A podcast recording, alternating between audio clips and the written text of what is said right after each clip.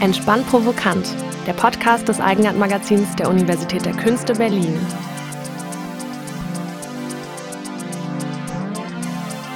In dieser Folge mit der Frauenbeauftragten der UDK, Henrike Lendut.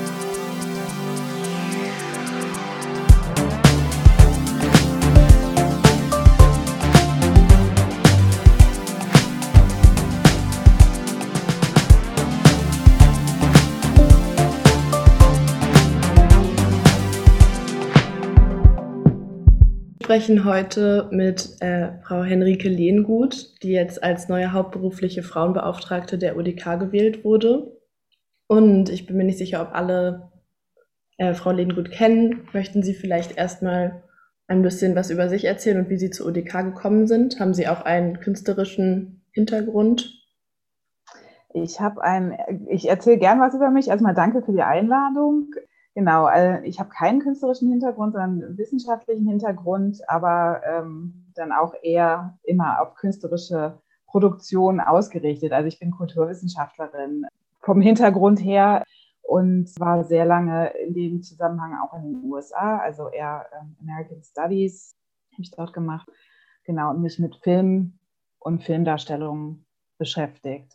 Und äh, damals war halt auch schon so eine Fragestellung, äh, im Grunde auch, wie natürlich dann auch ähm, Gender, Race und Class beschäftigt wurden. Das war dann vielleicht so der erste Zugang auch so zu den ähm, etwas pragmatischeren Fragen, würde ich sagen, äh, die ja jetzt auch dann die Gleichstellungsarbeit ausmachen. Ich bin dann irgendwann wieder zurück nach Deutschland gekommen und war dann erstmal längere Zeit auch an der Humboldt-Universität, habe da auch im Frauenbüro oder Frauen- und Gleichstellungsbüro gearbeitet und genau, habe mich dann, bin dann irgendwann an die UDK gekommen und hatte mich aber auch sehr gefreut, weil ich jetzt wirklich mich mit den Fächern einfach unheimlich gut, äh, mit der Fächerbreite und den Fächerinhalten einfach unheimlich gut identifizieren kann. Bisher war ich für, für das Mentoring-Programm im Büro der Frauenbeauftragten zuständig, was sich ja an Künstlerinnen und Wissenschaftlerinnen richtet, die dann schon sozusagen auf dem Sprung in die Professur sind. Und als jetzt die letzte Frauenbeauftragte ähm,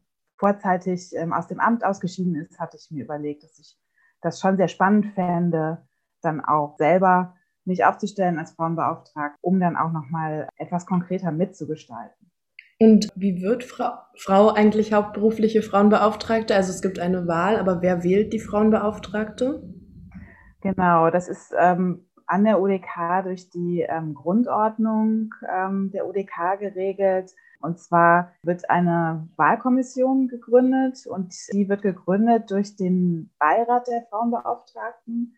Also, und das sind ja dann, also so, sozusagen alle Frauenbeauftragten aus den Fakultäten und Einrichtungen, die ja dann selber auch gewählt sind. Und in dem, ähm, in der Wahlkommission sind dann jeweils wieder zwei Personen normalerweise aus den einzelnen Statusgruppen. Und die wählen dann letztendlich die Frauenbeauftragte. Vielleicht eine sehr einfache Frage, aber warum braucht denn jede Uni eine Frauenbeauftragte oder mehrere Frauenbeauftragte? Ja, weil letztendlich ähm, es bisher, also wir haben das ja schon sehr lange auch im, also auch im Grundgesetz schon festgelegt, dass jetzt dort steht halt noch Frauen und Männer gleichgestellt sind. Natürlich wissen wir mittlerweile auch, dass es einfach noch eine viel größere Geschlechtervielfalt gibt. Aber also es ist, ist festgelegt, aber äh, nichtsdestotrotz darauf hinzuwirken, dass es auch tatsächlich umgesetzt wird, daran hat es halt bisher so ein bisschen gehapert und aus dem Grunde bedarf es halt auch weiterhin Frauen- und Gleichstellungsbeauftragten, um sicherzustellen, ja, dass sich dann wenigstens längerfristig auch etwas ändert. Und diese Änderung an Universitäten ist auch Ihre Motivation. Also haben Sie so eine Mission oder ein, ein Ziel, was Sie gerne verändern würden an der UDK? Ja, also das ist im Grunde genau, wäre es natürlich dann, das ist jetzt hier so sehr äh, breit gedacht. Natürlich erstmal, ne? Also ja, also das ist so die ganz grundlegende Motivation, dass ich das auch ja schon irgendwie, wie kann ich das ausdrücken? Also seltsam ist vielleicht das, also ähm, im Grunde schon erschreckend vielleicht finde, wie wenig sich letztendlich geändert hat. Also bundesweit ist es ja zum Teil so, oder ist es zurzeit noch so, dass äh, von allen äh, Professuren bisher nur 23 Prozent Frauen sind. Und irgendwie ist das sehr, sehr langsam und langwierig. Ähm, und ähm, vielleicht ist die Motivation zum Teil auch da ähm, und auch, weil ich es halt im Kontext der USA dann auch schon anders kennengelernt hatte. Also weil der, also zumindest der Frauenanteil äh, dort sehr viel höher war und irgendwie die Idee, wer jetzt ähm, wissenschaftlich oder auch künstlerisch arbeitet, also wie die Personen aussehen, die sozusagen dieses Wissen auch haben und weitergeben, das war sehr viel vielfältiger.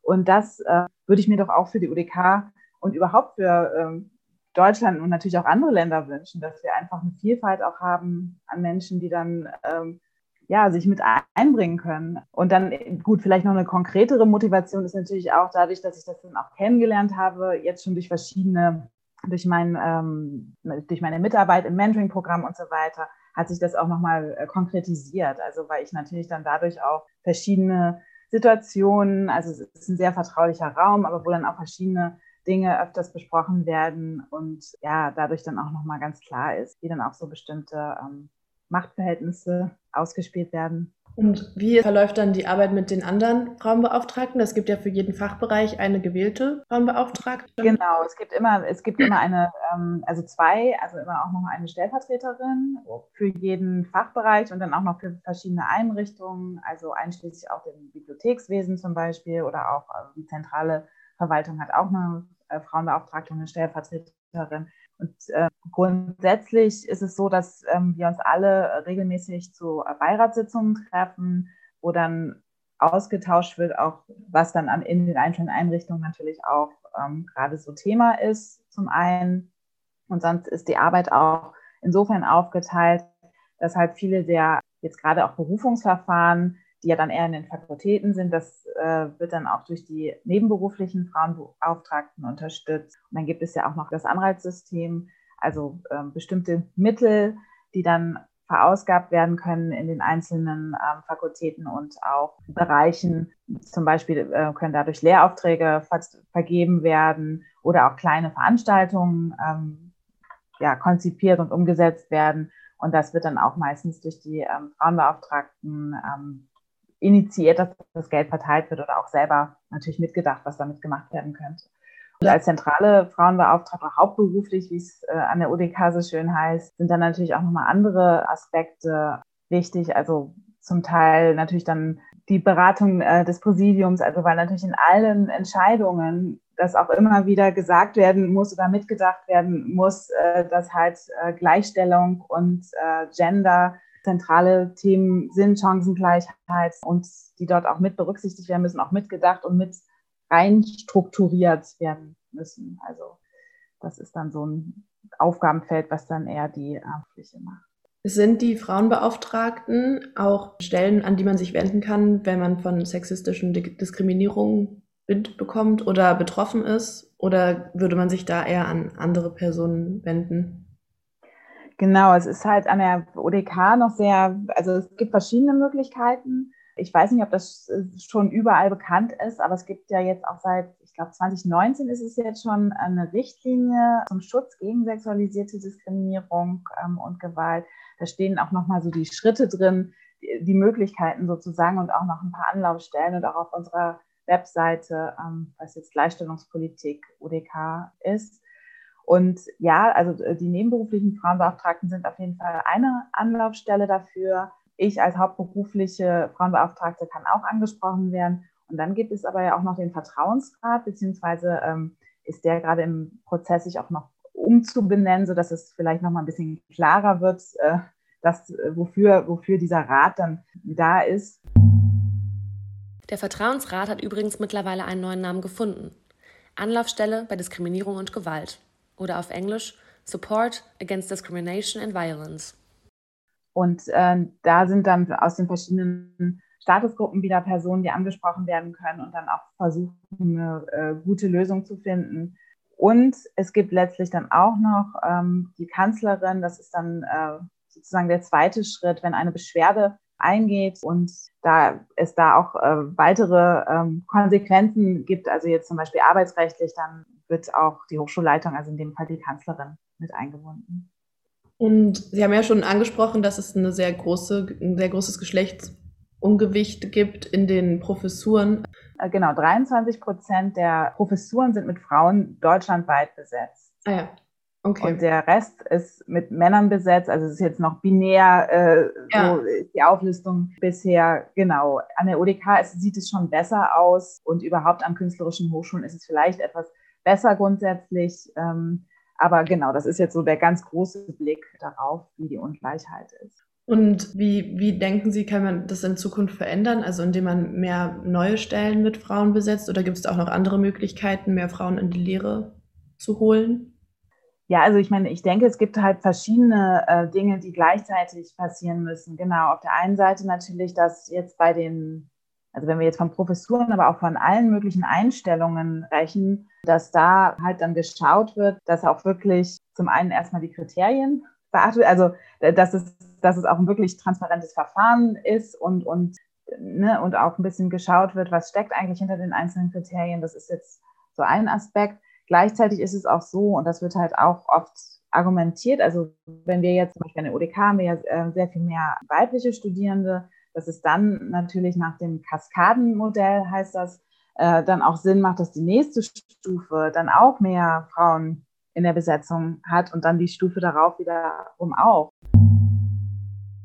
Das Kaskadenmodell bedeutet, dass die Ziele für den Frauenanteil einer jeden wissenschaftlichen Karrierestufe durch den Anteil der Frauen auf der direkt darunterliegenden Qualifizierungsstufe liegt. Wenn es beispielsweise bei den DoktorandInnen in der Universität einen Frauenanteil von 70 Prozent gibt, sollte dieser Prozentsatz als Quotenwert für die Professuren gesehen werden. Weil sonst natürlich die Chancen für Frauen dann dort überhaupt eine ähm, Stelle als zum Beispiel künstlerische Mitarbeiterin oder später auch eine Professur zu bekommen, sehr viel geringer sind, auch prozentual.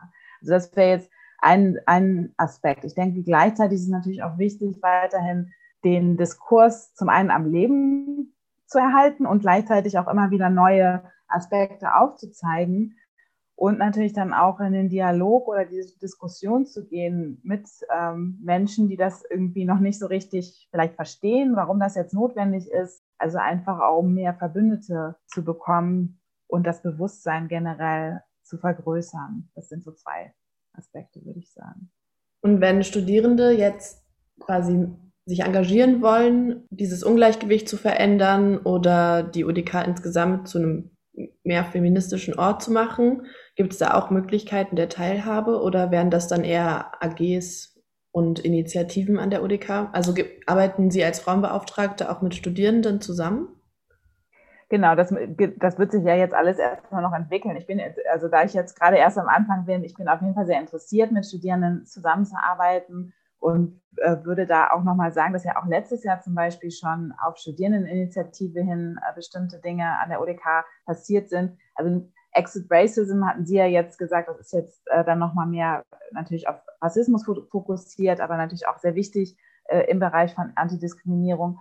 Aber sonst gab es ja auch noch die Initiative zum Beispiel erstmal so eine Handreichung für den, für den Sprachgebrauch, ähm, der dann auch ähm, jetzt verbindlich erstmal für die öf öffentlichkeitswirksame Kommunikation an der ODK genutzt werden soll. Und dann die All-Gender-Toiletten ist auch letztendlich entspringt das auch einer Studierendeninitiative und die freie, also die, die äh, selbst, der selbstgewählte Vorname. Das sind jetzt so drei Dinge, die dann auch durch die Hochschulleitung kommuniziert wurden, die aber letztlich durch eine studentische Initiative erstmal so richtig gepusht wurden, sage ich mal.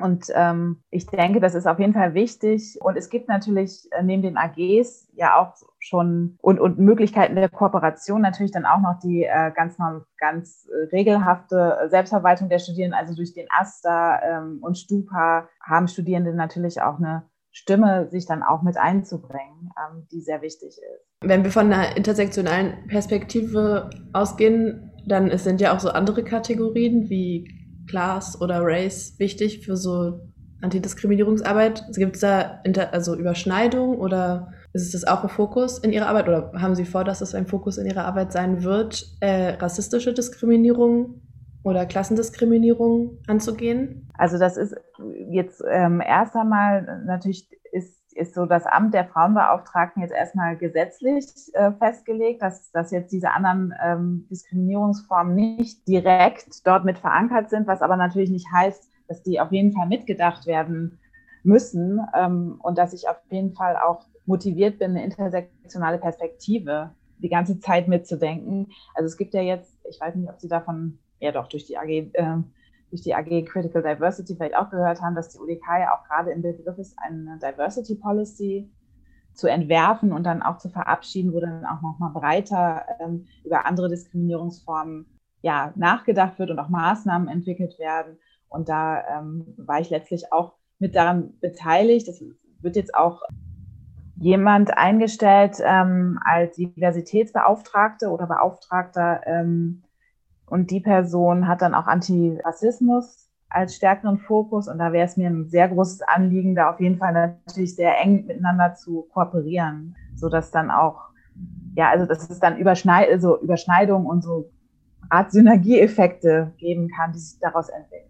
Ich finde es interessant, dass es dann eine, eine Diversity-Beauftragte gibt und dann, dann noch eine extra Frauenbeauftragte, weil irgendwie finde ich den Begriff der Frauenbeauftragten durch diese implizierte Binarität auch vielleicht nicht mehr ganz zeitgemäß, also weil man den ja auch ohne das Sternchen schreibt und queere Identitäten da ja eigentlich nicht mit vertreten mhm. sind, aber die würden sie mit einbeziehen. Ja, ich meine, das ist ja letztendlich dadurch, dass es so ein älterer, Be also was heißt älterer Begriff, aber das ist ja auch historisch gewachsen. Also äh, Frauenbeauftragte gibt es jetzt seit äh, den Ende der 70er, Anfang der 80er Jahre. Und ja, also der Diskurs hat sich einfach auch weiterentwickelt, ähm, würde ich sagen. Und, und das Bewusstsein, für mich ist es auf jeden Fall wichtig, oder grundlegend für mich ist, ist ähm, hierbei auch mitzudenken, dass natürlich Geschlecht ein Konstrukt ist in, in einer Form und daraus ergibt sich dann ja schon, dass diese Binarität aufgedröselt wird, sage ich jetzt mal. Und gleichzeitig haben wir natürlich dann auch noch den juristischen Rahmen, also wie dann zum Beispiel Wahlen und so weiter abgehalten werden müssen. Und da gibt es natürlich dann auch wieder so Verankerungen, die dann vielleicht nicht ganz so sind, wie wir uns das wünschen würden. Ähm, also noch nicht ganz auf dem Stand ähm, und, und noch nicht ganz ähm, außerhalb dieser Binarität.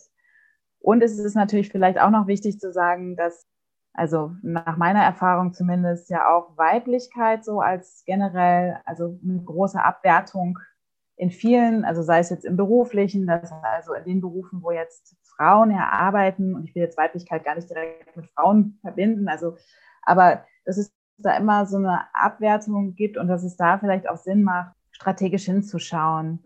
Also ob das jetzt Frauenbeauftragte heißt, aber dass, dass es wirklich dann auch so um eine bestimmte, ähm, um eine bestimmte Abwertung in dem Sinne geht.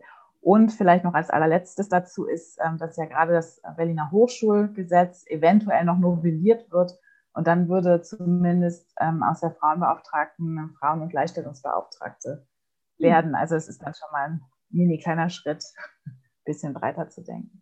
Ich finde es auch interessant, weil Sie ja schon meinten, dass es viel mehr weibliche Studierende oder sich als weiblich verstehende Studierende an der UDK gibt. Aber trotzdem, wenn man an so die, die Kunstwelt an sich denkt, finde ich, ist so ein, so ein männlicher Geniekult einfach in der, auch in der Kunstgeschichte total präsent. Ein Genie ist eine Person mit einer überragenden schöpferischen Geisteskraft. Der Geniekult bezeichnet entsprechend die übertriebene, fast göttliche Verehrung eines solchen Genies. Jahrhundertelang wurde dies in Kunst, Kultur, Politik oder Philosophie ausschließlich Männern zugesprochen. Sie konnten in den Augen der Gesellschaft ganz einfach als Genie geboren sein und erhielten so bedingungslose Anerkennung für all ihr Schaffen.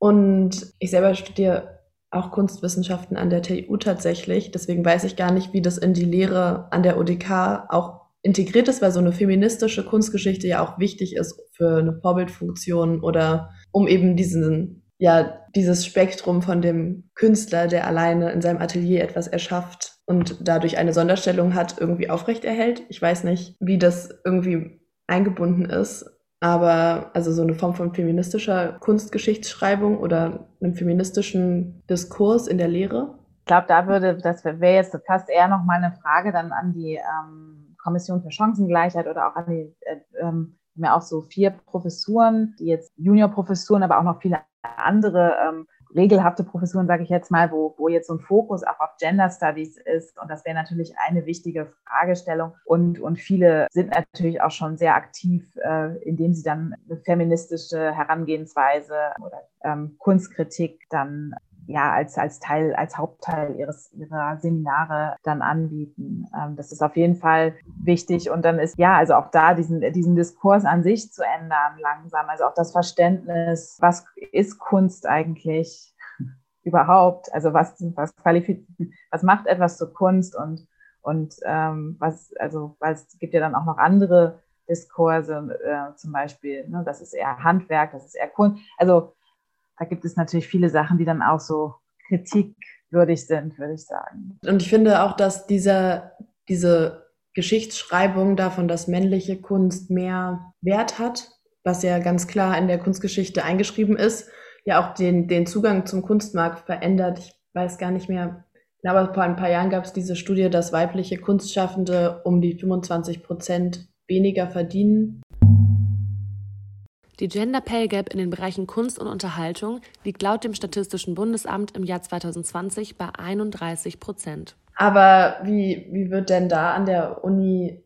damit umgegangen, vielleicht auch Frauen den Zugang zum Kunstmarkt zu erleichtern oder irgendwie eine Chancengleichheit herzustellen? Ja, das ist wirklich, glaube ich, eine super schwierige Frage. Also ich finde auch da ist auf der einen Seite, ich komme jetzt immer wieder auf den Diskurs zurück, natürlich dann irgendwie so ein Austausch auch mit, den, mit dem Markt an sich, also mit den vielleicht dann auch so verschiedene in der Stadt äh, dann Kunstentscheidungsträgerinnen, sage ich jetzt mal, äh, ne, dass, dass da also ein Bewusstsein natürlich geschaffen wird. Und ich finde, gleichzeitig ist dann auch noch unheimlich wichtig, also Netzwerke zu schaffen, die dann aber auch, ja, vielleicht hauptsächlich Frauennetzwerke, also äh, im Grunde sich so ein bisschen auch eine Unabhängigkeit schaffen zu können, die dann nicht ganz so nach der Logik dieses Marktes ähm, agiert, sondern auch Alternativen schaffen kann.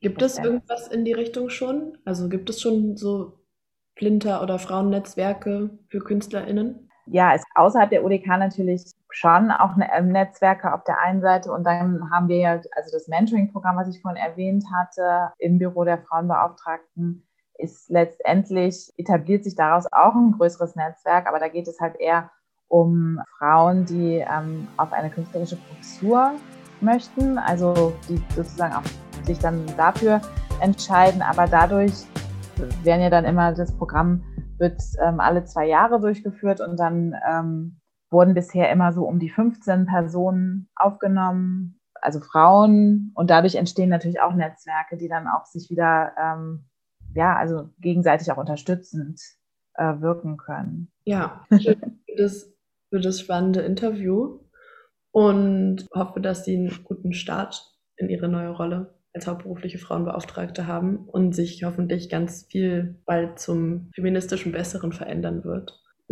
Ja, das hoffe ich auch. genau. Und vielen Dank für die Gelegenheit. ODK News das Eigenart-Magazin will euren Abschlussarbeiten eine Plattform geben. Ihr könnt hierfür eine E-Mail mit euren Abschluss- oder Semesterarbeiten an redaktion.eigenart-magazin.de senden. Der Critical Diversity Blog sucht ab Juli eine studentische Hilfskraft für die Redaktion. Wenn du dich für Kunst und Antidiskriminierungsarbeit interessierst und gerne Texte oder Podcast-Folgen produzieren würdest, schreibe eine Mail an diversity at udk-berlin.de.